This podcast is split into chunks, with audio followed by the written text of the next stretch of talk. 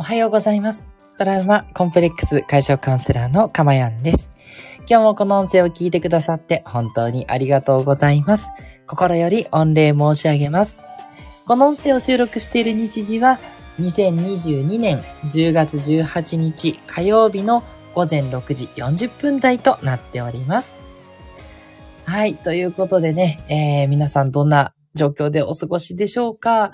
ね、東京はですね、今日も朝から雨が降っていて、うん、なんかもうずっと最近こんな感じですね。ちょっとね、晴れたりする時もありますけど、ほんとちょっとだなと思って。なんかね、もっとね、えーすっきり晴れた秋空が見たいなって思ってしまう今日この頃ですが、いかがでしょうか？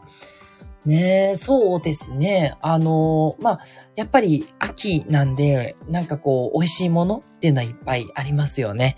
ねえ、もう、なんでしょう。最近は、あのさつまいもが、あの、紅はるかとかね、出てきてますよね。あれ前話しましたっけ？ね、あの黄色いの色がもうめちゃくちゃ蜜みたいに、もう黄金色みたいになってて、もうすっごい好きです。すっごい甘くて好きですね。いや、たまんないなと思って。で、あとはですね、あの、梨が、こう、あの、妻のね、実家の方から送ってきてもらって、その梨がね、また今年甘くて、美味しくてですね、いやー、ついついね、もう、みずみずしいのをね、堪能してしまいます。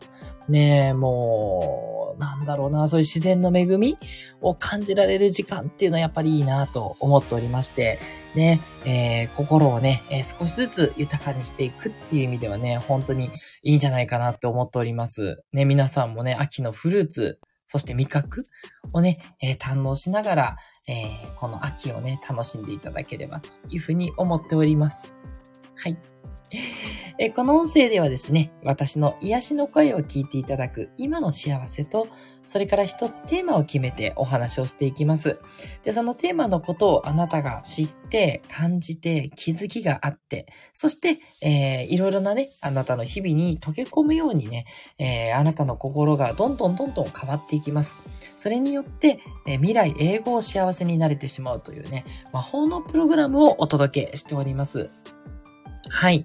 あの、カウンセラーですので、まあ、とにかくですね、メンタルに効くっていうことをすごく意識してお話をしていますが、あの、なんだろうな、まあ、それに限らず、まあ、ちょっとこう、あの、ちょっとしたこう、まあ、習慣のことだったりとか、あとこう、そうですね、お金のことはね、あんまり 話さないんですけどね、別に、あの、避けてるわけではないんですけど、なんかね、そこ、ね、専門的にね、いろいろやってたらお話ししたいと思うんですけど、そういうわけではないので、ね、どちらかっていうとなんだろうな、とこう、そうですね。まあ、やっぱ生活のことが多いですからね。生活で、あの、工夫すべきこととか、そういうことをお話ししていて、はい。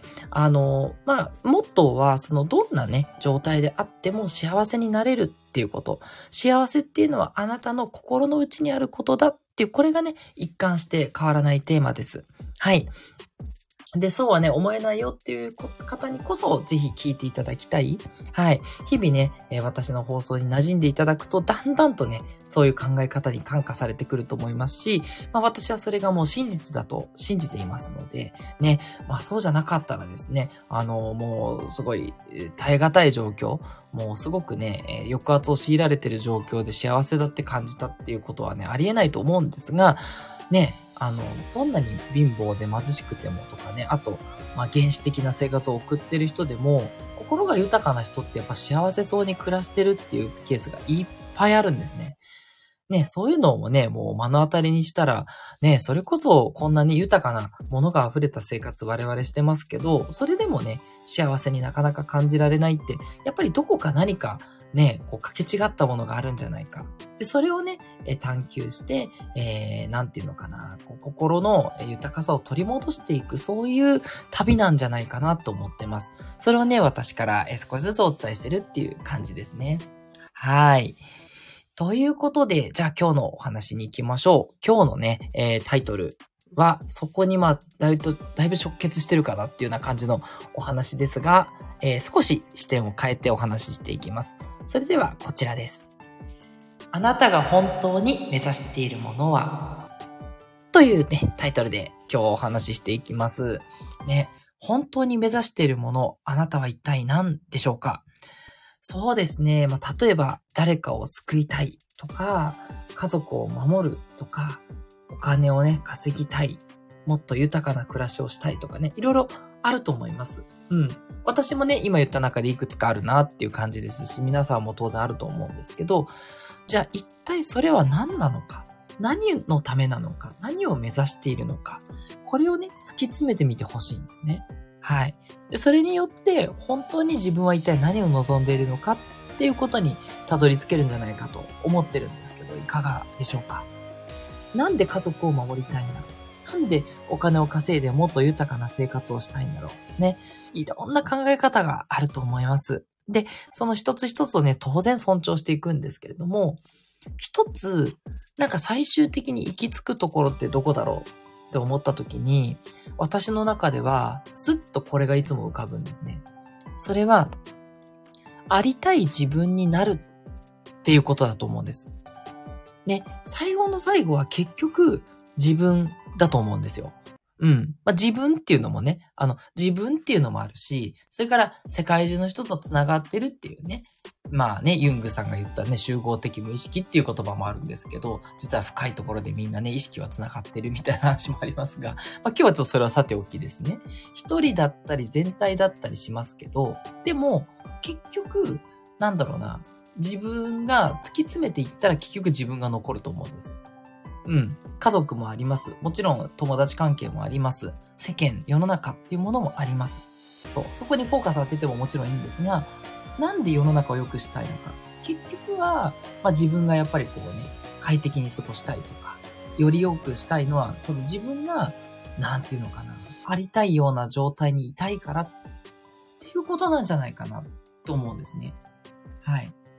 で、ありたい自分になるっていうことが、え、ー、と、目標だったりするんですけども、でも、そのありたい自分になるっていうことの、そこに到達するまでの過程、それもきっと大事なんだと思うんですね。そう。昨日もお話ししたかなその夢の時も言いましたけど、ね、すぐ叶っちゃう夢だったら夢じゃないんじゃないっていうのもありますけど、ありたい自分にすぐなっちゃうようだったらそれって必要なことっていう感じですよね。うん。なんかやっぱり結局そうじゃなくて、そのありたい自分に行くまで、こう自分がこう、なんていうのかな、成長していく、その、その途中みたいなところもきっと経験したいんだと思うんです、人生を通して。うん。それ子にも喜びがあるっていう感じなんじゃないかなって最近すごく思うんですよね。うん。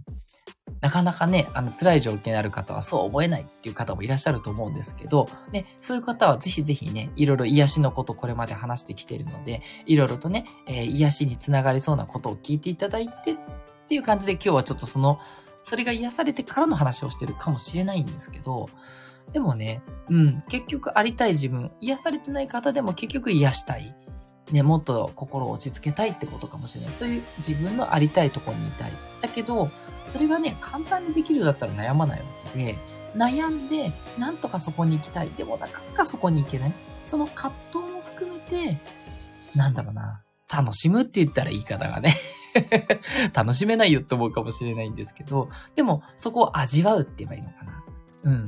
そこが、なんだろう、人生を通してやっていくべきことなんじゃないかなって思うんですよね。うん。ちょっとね、今日は抽象的な話で、何？って思う方もいるかもしれないんですけれども、やっぱり結局ありたい自分になること。そしてそこに行くためにずっと成長していく。それが喜びだっていうことに気づいていくと、結構ね、人生イージーモードじゃないかなというふうに思います。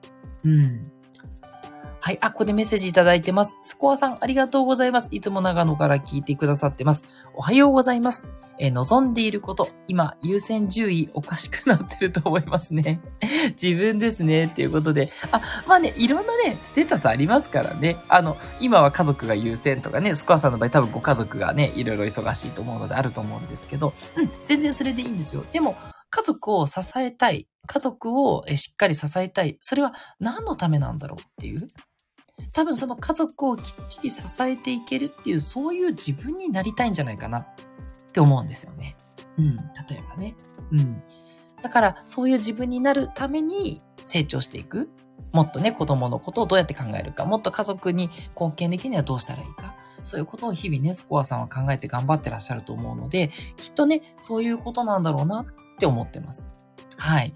なので、なかなかね、そういうなり、ありたい自分になれなくて落ち込むことってあると思うんですけど、そこのありたい自分になるっていうことが大事っていうよりは、なるまでにいろんな学びをしていく、いろいろと成長していく、そこが美しいんじゃないかなって思うので、うん、あの、ぜひぜひね、あの、そっちに目を向けていただくとね、人生イージーだと思います。イージーって言うとね、なんか、か、簡単っていう、言い方良くないかもしれないけど、そう、その辛く思うっていうことよりもね、うん、そっちに目を向けたら、もっともっと気が楽になるんじゃないかなっていうところですね。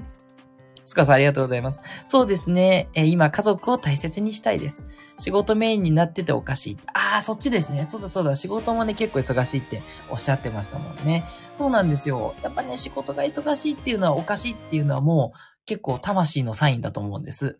あの、スコアさんの中のが言ってるね、叫びに近いような、そういうメッセージだときっと思いますんで、はい。スコアさんの中でそう思うんだったら、やっぱり仕事をいかにね、効率的に、えー、早く終わらせていくか。ね、そこをね、ぜひ見つめていく、やっぱりべきなんだと思うんですね。うん。まあ、早くちょっと終わらせられない仕事だとしたら、なんだろうな、うん、仕事にこう、いかに意義を見出すかとかですね。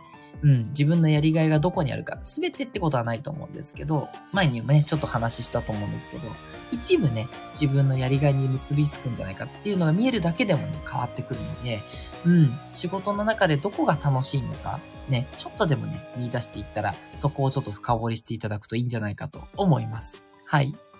スコアさんありがとうございます。えそして、タジマスターさんですね。ありがとうございます。え頑張る人応援したい、応援したいチャンネルっていうことで、いいですね。なんか、忍者の可愛いマークです。えー、タジマスターさんのチャンネル、様々な分野で頑張ってる人を応援しています。応援センサーにピッピと来た手の届く範囲の方々を応援しています。あ、素敵ですね。個人的には喋る練習と出来事の記録用に始めました。ごめんなさい、ここまでちょっと いえいえいえ、いいと思います。あ、素晴らしい。フォローさせていただきます。すごいですね。なんかね、応援できるって本当に素敵な心ですよね。いや、嬉しい。これ目のマークってことは私今応援されてるってことですね。いやー、やった。嬉しいな。田島スターさん、よろしくお願いします。陰ながらニンニン見守ってください。嬉しいです。